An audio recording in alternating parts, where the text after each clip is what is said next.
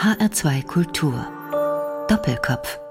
Der Doppelkopf in H2 Kultur. Mein Name ist Daniela Baumeister. Unser Wortschatz ist ja manchmal etwas wolkig. Wir fallen aus allen Wolken. Wir sind im siebten Himmel beziehungsweise schweben auf Wolke 7, im amerikanischen dann auf Cloud 9 oder unsere Stimmung kann auch mal bewölkt sein. Hoffentlich heute nicht, denn wir reden über Wolkenmythen und Wolkenwissen mit Simon Elson, dem Wolkensammler. So heißt sein hinreißendes Buch über flüchtige Geschöpfe. Hallo, Herr Elson.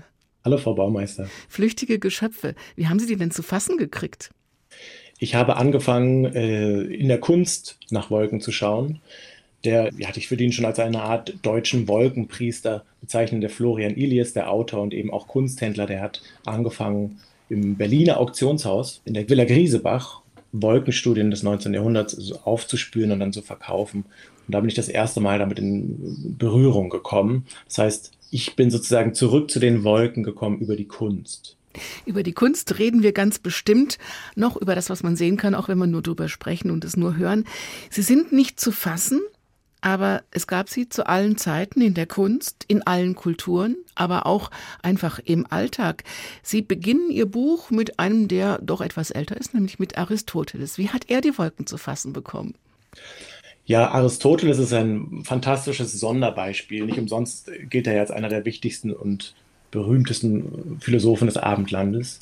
Denn er hat in einer Zeit, in der man seinen Lehrer Platon noch als Sohn eines Gottes bezeichnet hat, er sozusagen empirisch, relativ objektiv hingeschaut. Auch für Aristoteles war es so, Gott es gibt eine göttliche Macht, die die Welt geschaffen hat, aber sozusagen, man kann trotzdem die Phänomene beobachten. Und so hat Aristoteles zum Himmel geschaut, unter anderem, und hat wirklich vor mehr als 2000 Jahren bereits äh, eine der Grundlagen des irdischen Daseins erkannt, und zwar den äh, Wasserkreislauf, also dass eben Wasser aufsteigt und oben dann zur Wolke wird und dann auch wieder abregnet.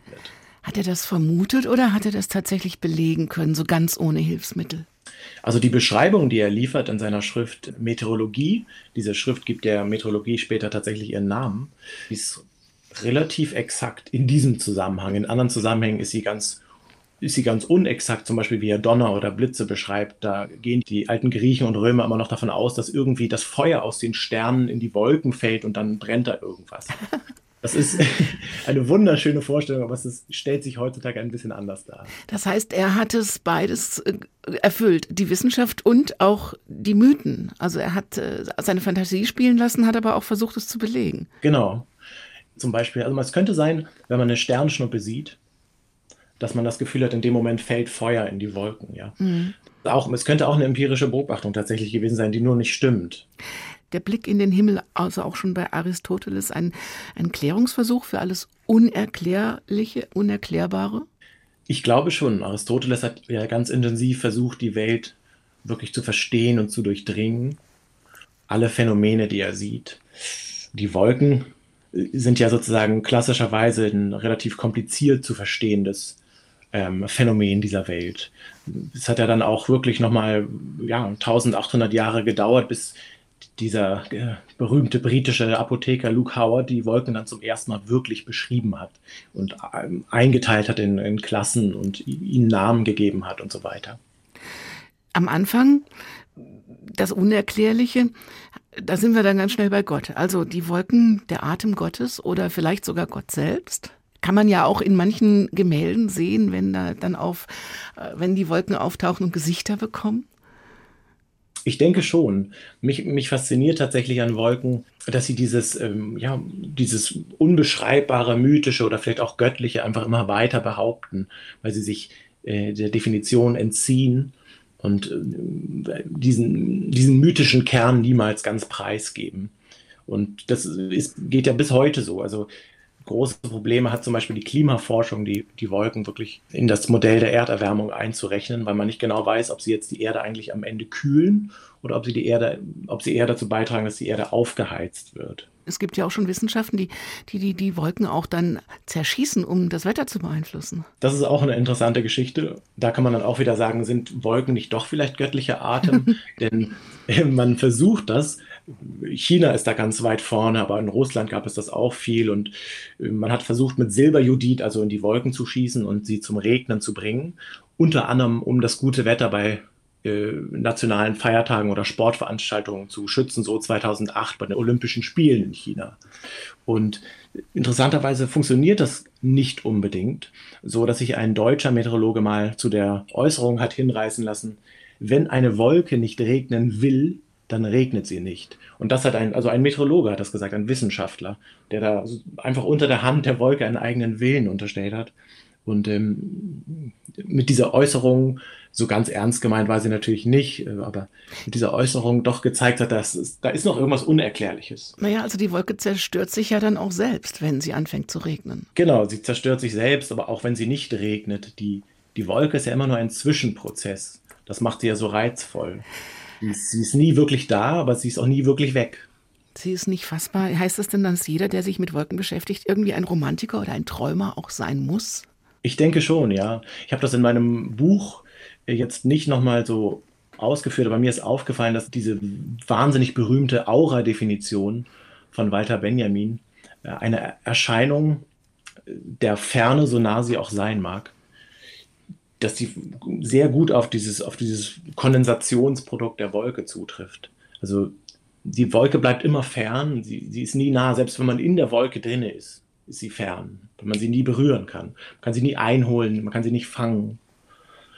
Und wie ich schon sagte, sie ist auch nie richtig weg, denn sie besteht aus Wasser, aus Aerosolen, aus Salzkristallen, aus Staub und Schmutz und das ist alles nur ein Kreislauf. Das bleibt ja alles da. Und sie wird besungen. Jetzt im Doppelkopf in H2 Kultur von den Temptations. Cloud 9, habe ich eben schon gesagt, das ist also so, sowas wie Wolke 7 oder der siebte Himmel. Was verbinden Sie mit diesem Song? Das Besondere an dieser Geschichte ist, dass sozusagen die, die Deutschen sagen wirklich Wolke 7 und meinen damit nur den Ort der Verliebten. Und die Temptations haben hier in Cloud 9 die Wolke 9 eben als, auch als Ort der, der ja, politischen Möglichkeiten der Gleichberechtigung gesehen. Das war ja eine schwarze Band, die diesen Song veröffentlicht hat im Jahre 1969. Ein Jahr zuvor wurde Martin Luther King äh, erschossen und sie singen hier sozusagen in ihrer psychedelischen, funkigen Art. Sie haben, drücken die Hoffnung auf, dass sie irgendwann alles sein können, was sie sein wollen. It's a world of love and harmony. You're a million miles from reality. You can be what you wanna be ist eine schöne Weltsicht. You ain't got no responsibility and every man in this world is free.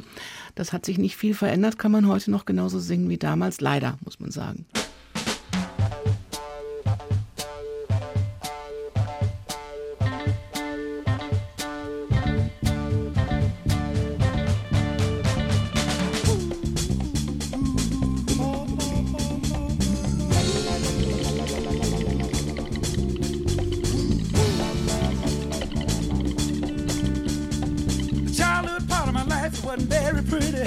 See, I was born and raised in the slums of a city. It was a one room shack that slept ten other children beside me. We hardly had enough food or room to sleep. It was hard time. Needed something to ease my trouble man. Listen, my father didn't know the meaning of work. He disrespected mama and treated us like dirt. I left job that I never did find. Depressed and downhearted, I took the cloud nine. I'm doing fine up here on cloud nine. Listen, one more time, I'm doing fine up here on cloud nine. Folks down there tell me, they say give yourself a chance, son, don't let life pass you by. But the world of reality is a rat race where only the strongest survive. It's a dog eat dog world and that ain't no lie.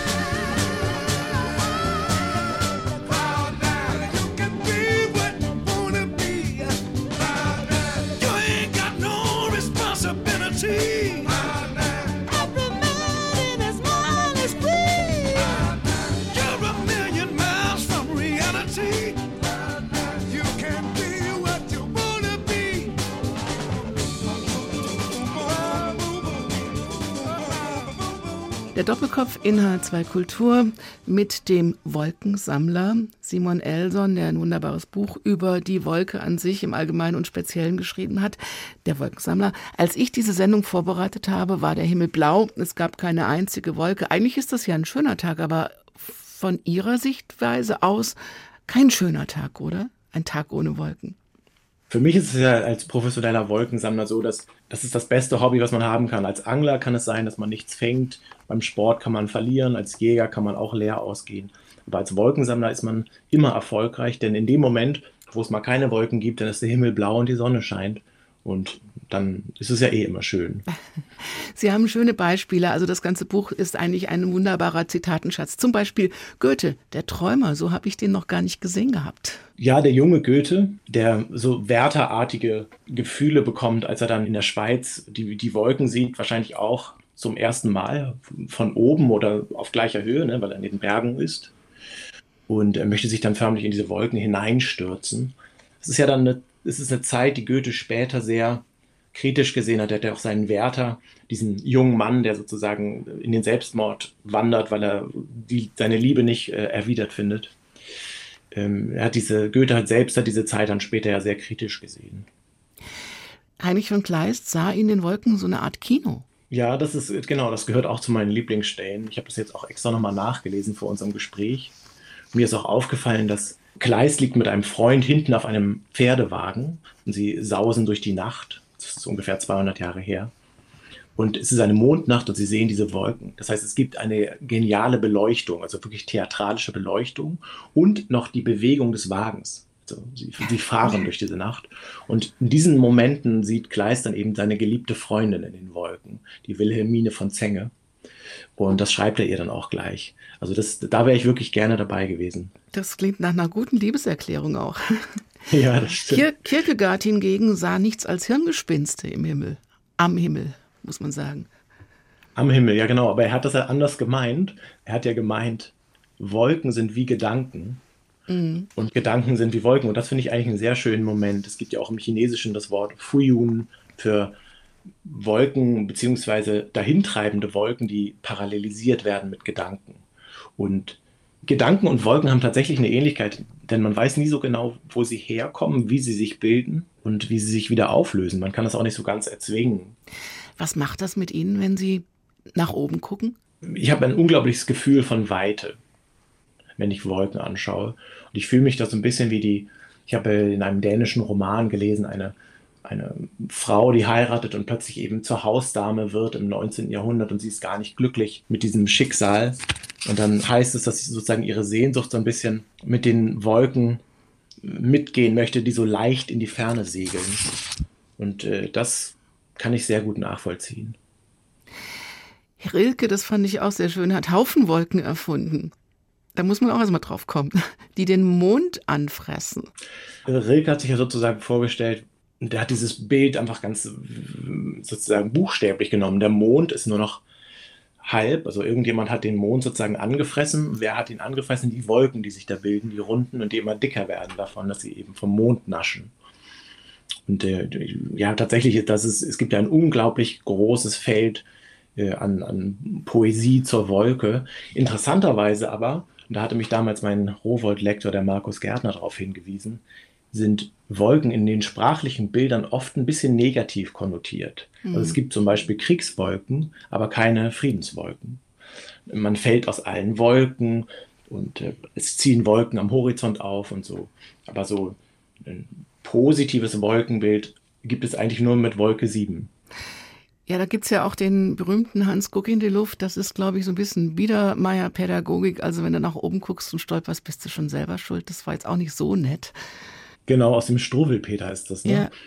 Das ist der Hans Kuck in die Luft. Da hatte ich das Gefühl, wir sind wirklich in einem Paradigmenwechsel. Denn im 19. Jahrhundert, als die Wolken gerade so erforscht und auch romantisiert werden, galt natürlich trotzdem der feste Erdboden als der Boden der Tatsachen und als das Wahre. Und dieser kleine arme Hans wird also dann so ein bisschen äh, getadelt dafür, dass er nach den Schwalben und den Wolken schaut. Und in unserer Zeit ist das ja wirklich anders. Also ich glaube, man feiert jedes Kind, das in die Wolken schaut und zu den Schwalben und einmal das Handy irgendwie aus der Hand legt. Wie ist das mit der Wolke in anderen Kulturen? Da gibt es andere Bilder. Es gibt sie überall, die Wolkenbilder, aber sind die da positiv oder negativ?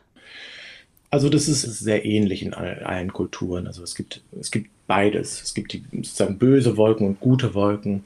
Es gibt die buddhistischen, hinduistischen Wolkengötter, also Elefantengötter, Geister. Also da sind Wolken sozusagen die Geister von Elefantengöttern, Airavata zum Beispiel. Und es gibt im, im Mexikanischen so einen, äh, gab es früher so einen Brauch, dass man wirklich Wolken am Boden erzeugt, weil man in diesen trockenen, ariden ähm, Regionen zentralen Mexikos also unbedingt das Wasser haben will, die Wolken also wirklich anbetet und braucht. Das ist ja zum Beispiel in Norddeutschland dann ein bisschen anders. Und ähm, ja, da gibt es natürlich sehr, sehr viele Beispiele. Wie, fließ, wie fließend ja. ist der Übergang vom Mythos zum Wissen? Also der Übergang findet natürlich im 19. Jahrhundert statt mit dem schon genannten Luke Howard, der dann die Wolken klassifiziert.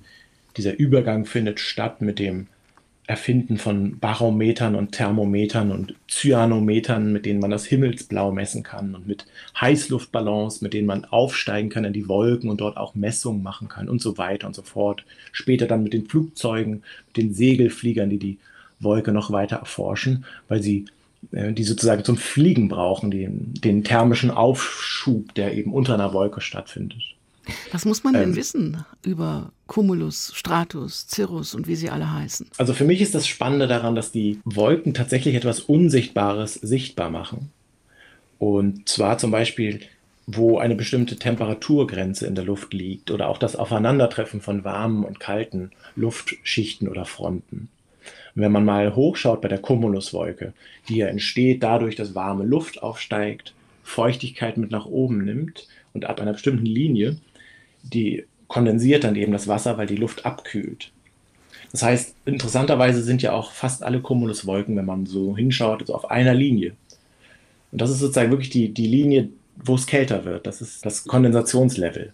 Und ja, bei Cirruswolken, die also ganz oben am Himmel sind, ist es wieder ganz anders. Die bestehen ja aus Eiskristallen.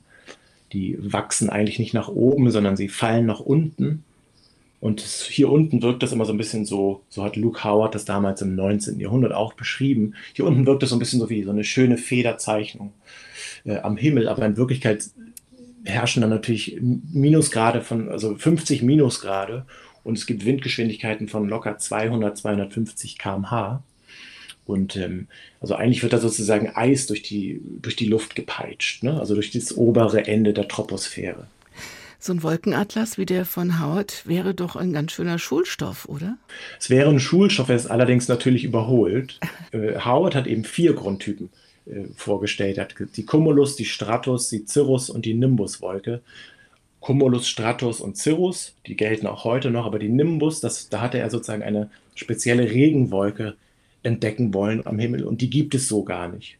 Das hat sich zum Beispiel geändert und auch im Verlaufe der Zeit sind neue Bezeichnungen dazugekommen. Stratocumulus zum Beispiel hat ein deutscher Meteorologe im 19. Jahrhundert vorgeschlagen. Stratocumulus heißt die Verbindung aus Schicht und Haufenwolke, die man auch sehr oft sieht und die eben auftritt, wenn diese thermischen Schübe von oben durch äh, zum Beispiel etwas wärmere Luft gedeckelt werden.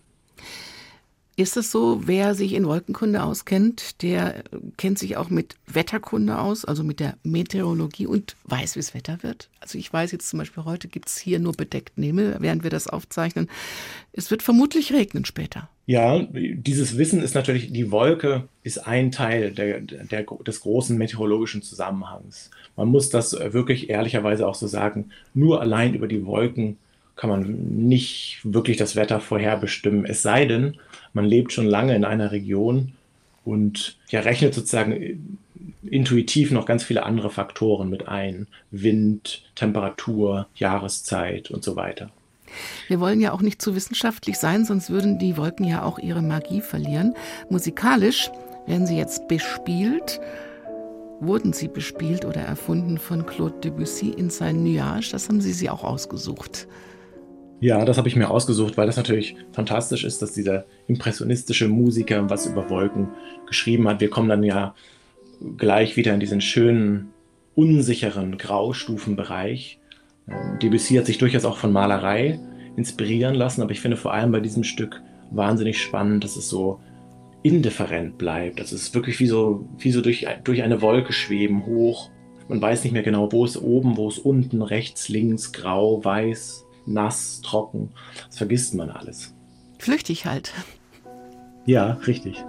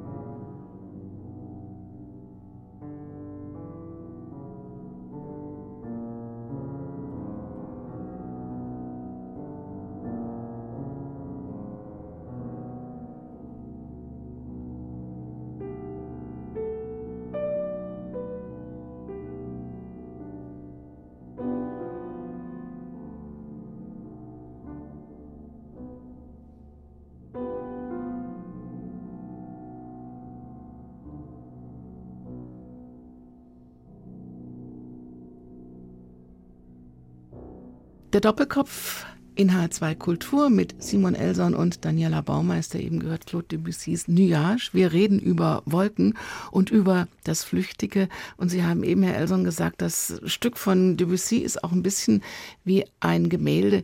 Ich kann das gut nachvollziehen, die Wolken, wenn man dann mal ganz konkret danach schaut, sind ja in der Kunst eigentlich immer vorhanden. Also gerade auch in, in, in früheren Zeiten, Gemälde ohne Wolken gibt es nicht so viel wie Gemälde mit Wolken. Genau, das hat natürlich auch was damit zu tun, dass Wolken als Staffage auf einem Bild eine unglaublich gut strukturierende Wirkung haben.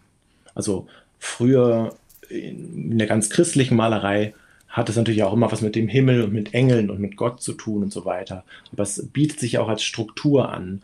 Im, im 19. Jahrhundert, als die Wolken so richtig in den Fokus der Maler rücken und wirklich irgendwie eigentlich erkannt werden, zum ersten Mal so wirklich.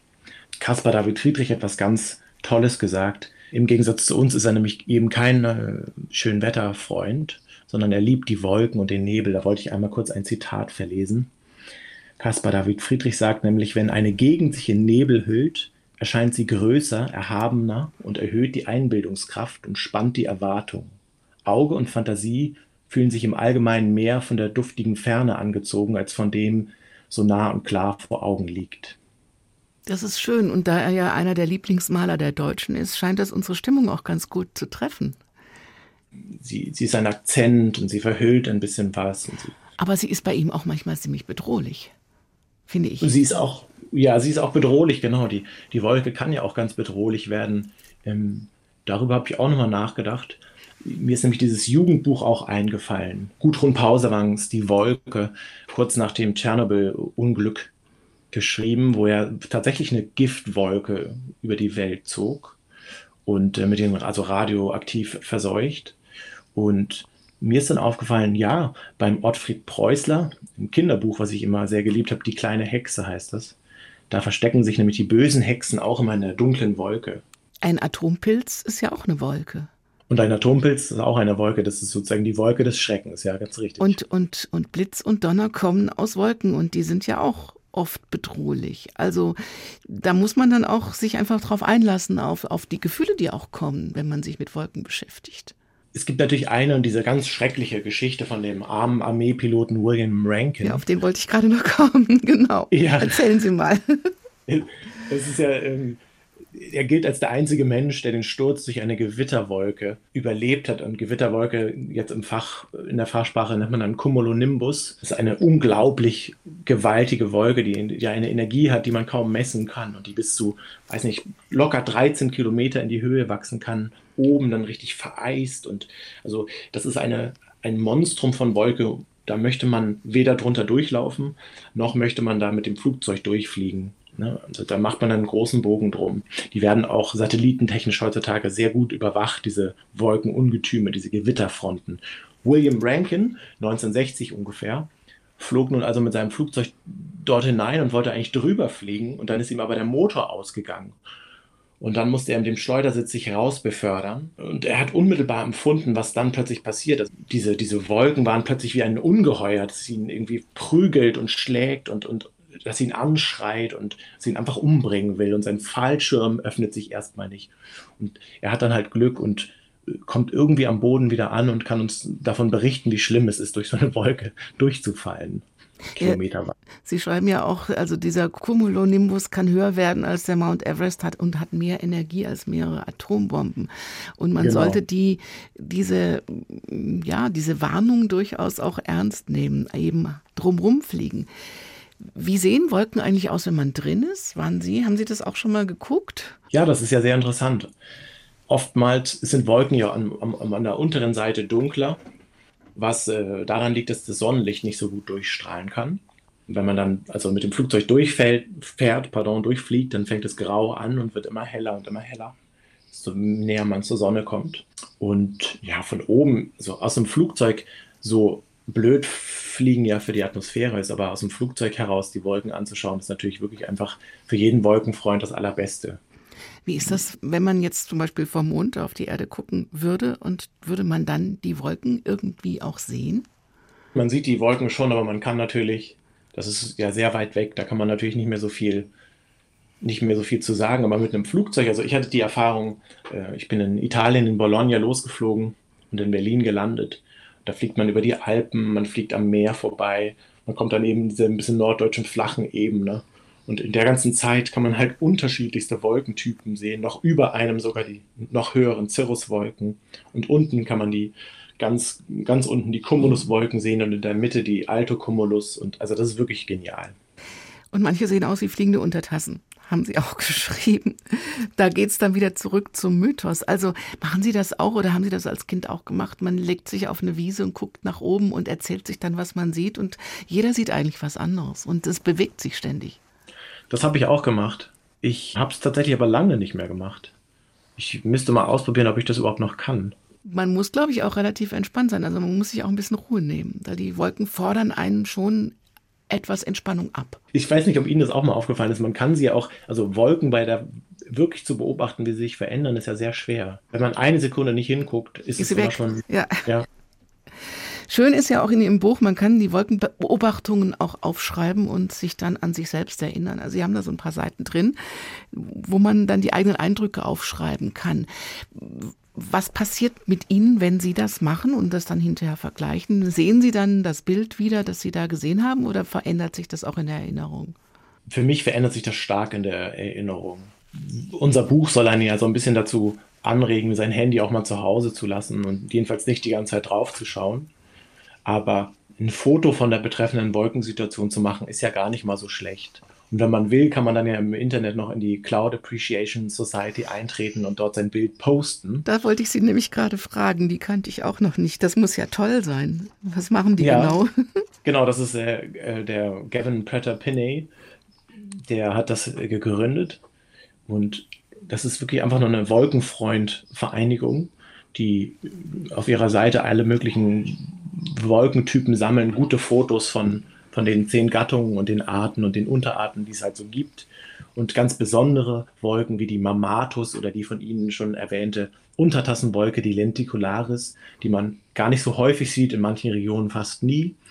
Und ähm, die Mitglieder posten dann dort äh, also ihre Fotos. Das ist wirklich schön. Es kostet, kostet ein paar Dollar im Jahr, aber es äh, lohnt sich. Und Musik über Wolken hören ist auch schön. Cloud Rider von Paul Kalkbrenner. Auch eine Wolkenmusik, die Sie mitgebracht haben. Paul Kalkbrenner fand ich früher mal ein bisschen prollig. Aber ich denke, jetzt ist es eigentlich irgendwie ganz schöner, so eine schöne deutsche Popmusik. Und in dem Song geht es ja darum, dass der Cloud Rider so ein verliebter Mensch, der einfach seine Liebe von den Wolken hinunter auf die Erde schreit. Das ist einfach ein guter Song, der geht so nach vorn. I'll stand up on the cloud. shout out loud, you're the one for With your love by my side, the world will be mine, you're the one for me. I'll stand up on the cloud, and shout out loud, you're the one for me. With your love by my side, the world will be mine, you're the one for me.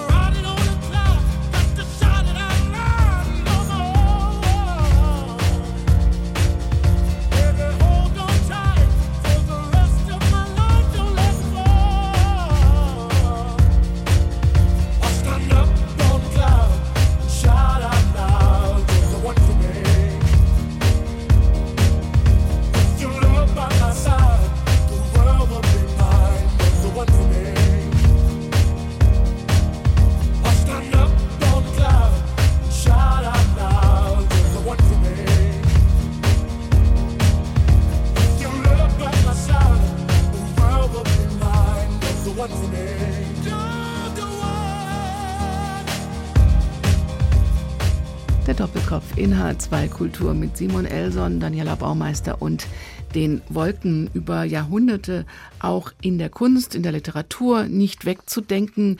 Man kann, Herr Elson, glaube ich, auch an der Art und Weise, wie Wolken dargestellt werden oder wie sich Künstler oder Kulturschaffende über Wolken oder mit Wolken äußern, auch ein ganzes Stück Kulturgeschichte erkennen. Also wurden die naturgetreu dargestellt oder wurden sie verträumt dargestellt oder war es böse, wenn man sie dann rot gemalt hat oder oder sie verfremdet hat, darf man das überhaupt? Was haben Sie da alles gefunden?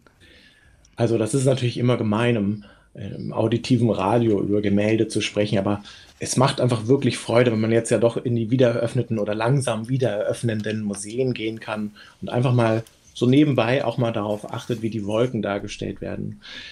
Ganz lange Zeit, also eigentlich bis zum 19. Jahrhundert, wurden Wolken eher so als Staffage verwendet. Also die Cumuluswolke, die Bilderbuchwolke, die sozusagen auch als Symbol der Wolke überall auf der Welt verwendet wird. Dieser schöne Haufen, diese runde, schöne Form, die hat man natürlich permanent immer wieder verwendet, gerade natürlich ganz stark im Barock. Ähm, und dann gibt es aber auch andere Beispiele, wo der Himmel zum Beispiel in der Alexanderschlacht von Altdorfer so eine Art Kriegsschauplatz ist, der die, die Schlacht gegen die Perser symbolisiert noch einmal. Da gibt es ganz viele Beispiele. Im 19. Jahrhundert fängt es dann eben an, dass die Maler genauer zum Himmel gucken und ganz, ganz unterschiedliche Stimmungen darstellen. Also von Caspar David Friedrich gibt es dann so eine Abendstimmung, wo man heute davon ausgeht, dass, dass die so seltsam gefärbt ist, die, die Wolke, die er da gemalt hat, weil es äh, 1820, glaube ich, einen äh, Vulkanausbruch in Indonesien gab, der eben die Luft so mit Aerosolen verschmutzt hat, dass äh, das Licht sich ganz toll abends in den Wolken gebrochen hat. Und da gibt es von Dahl alle möglichen Wolkenstudien in alle Richtungen, wo wirklich, man könnte eigentlich damit auch so ein bisschen Wetterkunde machen. Wie ist es eigentlich mit unseren selbstgemachten Wolken, also mit Kondensstreifen oder mit dem, was Fabriken ausstoßen? Können die mithalten? Jetzt, wo die Flugzeuge ja nicht fliegen in Corona-Zeiten, sieht man ganz deutlich, dass sie nicht mithalten können. Also der Himmel ist so schön, die Cirruswolken, die von den Flugzeugen nicht gestört werden, können sich unglaublich toll ausbreiten. Sie sehen viel besser aus, als wenn da immer diese heutzutage Cirrus homogenitus genannten Striche durchlaufen, die mhm. die Flugzeuge hinterlassen. Und die andere menschengemachte Wolke ist ja die Schlotwolke aus dem Kühlturm und so weiter, aus Fabriken. Und an dieser Wolke kann man so ein bisschen manchmal die Luftverhältnisse ablesen oder die Windverhältnisse, aber eigentlich sind das natürlich auch relativ banale Wolken, wenn man das vergleicht mit einer richtig schönen in die Höhe steigenden Cumulus congestus. War das eine Recherche ohne Ende? Es gibt sehr viel Literatur über Wolken, aber ein Buch wie Ihres gab es bisher noch nicht. Nein, ich habe in meinem Buch natürlich äh, viel zusammengeführt. Es gibt natürlich Wolkenbestimmungsbücher auch kulturgeschichtliche Wolkenbücher, Ausstellungen zu Wolkenstudien in der Kunst und so weiter. Und das, was wir jetzt versucht haben beim Rowold Verlag, auch zusammen mit dem fantastischen ähm, Illustrator Stefan Wetschey, ist halt, dass wir das alles zusammenfassen und eben noch mit diesen wunderschönen Illustrationen versehen.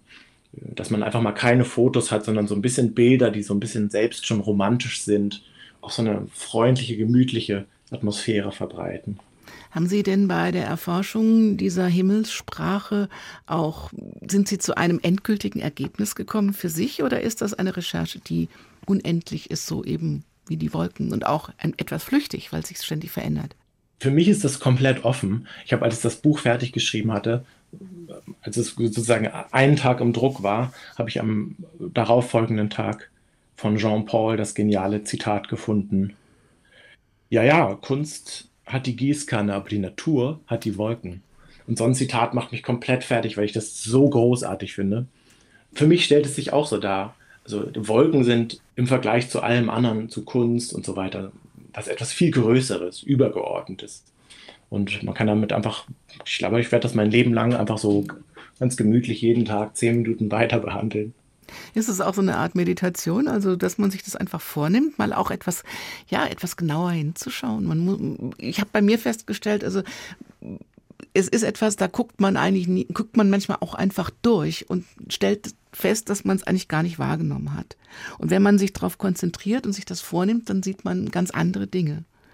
Mir geht das auch so, tatsächlich. Und es gibt für mich eine Beruhigung, wenn ich nach oben schaue in die Wolken, weil man so ein bisschen abgelenkt wird von dem Alltagstrott und von dem, von dem ganzen Zeugs, was man immer so erledigen muss. Und da hoch zu schauen und so eine wirklich so eine komplett, eine unbezahlbar tolle Poesie jeden Tag geliefert zu bekommen, die sich einfach vor den Augen bildet und wieder auflöst und mal so aussieht und mal so. Das ist wirklich für mich auch ein Wunder der Schöpfung, ob da jetzt ein Gott hintersteht oder nicht, sei mal dahingestellt der einem ja immer wieder begegnet, wenn man dann wieder anfängt zu lesen bei der Entdeckung des Himmels. Und die hat ja, wie gesagt, auch in der Kunst, Kultur, Literatur eine sehr, sehr große Rolle gespielt. Wenn wir nochmal an den Anfang zurückgehen oder in andere Zeiten. Also ich finde es zum Beispiel auch sehr faszinierend, was man da rausfinden kann, zu welchen Zeiten sich welche Menschen mit Wolken beschäftigt haben. Sehr besonders gefallen hat mir auch Hildegard von Bingen, die sich ja mit allem beschäftigt hat und tatsächlich Ergebnisse gefunden hat im mhm. 12. Jahrhundert. Ne? Genau. Bei Hildegard von Bingen sieht man halt gut, dass die assoziative Kraft der Wolke trotzdem auch immer mit diesem empirischen Blick verbunden bleibt. Weil Hildegard von Bingen schreibt ja einer Freundin, die sich sozusagen so aufreibt in den Geschäften der Welt und sie schreibt ihr, du sollst ja eine Mauer sein und lass dich nicht ablenken von dem, was um dich herum wie Wolken sozusagen an dir vorüberzieht. Und mir ist dann aufgefallen, naja, Hildegard von Bingen war jetzt keine explizite Wolkenforscherin, sie hat ja alle möglichen anderen Sachen erforscht, die Musik und die Kräuter und so weiter, aber sie hat zum Himmel geschaut und sie hat gesehen, die Wolke steht für Veränderung. Das Prinzip der Wolke ist die Veränderung, die permanente, im Gegensatz zum Baum zum Beispiel oder zu einer, ja, zu einer Tomatenpflanze.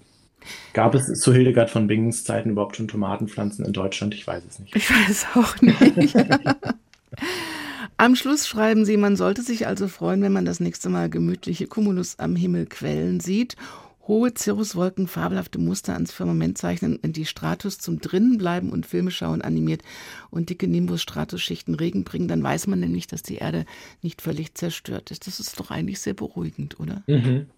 Und ein erster Schritt ist, dass man wieder genauer hinschaut, die Wunder der Natur am Himmel und unter ihm von neuem erkennt. Geben Sie uns noch einen Tipp. Was sollen wir machen ab jetzt? Also mein Tipp wäre, jeden Tag zur gleichen Zeit fünf Minuten in den Himmel schauen. Und wenn man das mal eine Woche macht, ist man sowieso sofort süchtig und äh, wird zum, zum Wolkenfan. Und dann halten wir es mit Bertolt Brecht zum Ende. Das ist ganz am Ende Ihres Buchs. Und über uns im schönen Sommerhimmel war eine Wolke, die ich lange sah. Sie war sehr weiß und ungeheuer oben und als ich aufsah, war sie nimmer da. Das ist auch schön. Genau, Wolken und Liebe, die, das ist ja eigentlich ein und dasselbe. Alles immer in Bewegung. Die letzte Musik kommt von wem? Ich habe jetzt zum Schluss nochmal einen Song ausgewählt, der nur so ganz assoziativ mit Wolken zusammenhängt. Der heißt Lush von Fortet. Lush heißt ja sowas wie üppig oder saftig. Und das ist für mich eigentlich so ein, auch so ein, so ein Bild für eine Wolke. Simon Elson, der Wolkensammler, ist bei Rowold 100 Augen erschienen. Ich finde, das ist ganz wunderbar. Gibt viel zum Schmunzeln, zum Lesen, zum Nachdenken, zum Gucken und zum sich weiter mit beschäftigen. Vielen herzlichen Dank für das Gespräch im Doppelkopf. Ihnen alles Gute. Ich und wir stolpern nicht beim nach oben gucken, ne? Nein, auf gar keinen Fall. Wir haben per Leitung gesprochen, weil wir uns ja in Corona-Zeiten im Moment im Studio nicht begegnen dürfen. Es hat mir sehr viel Spaß gemacht. Vielen herzlichen Dank Ihnen. Alles Gute. Bleiben Sie gesund. Und vielleicht gibt es ja noch mehr Wolkengeschichten. Ich würde mich freuen. Ich mich auch. Danke Ihnen, Frau Baumeister.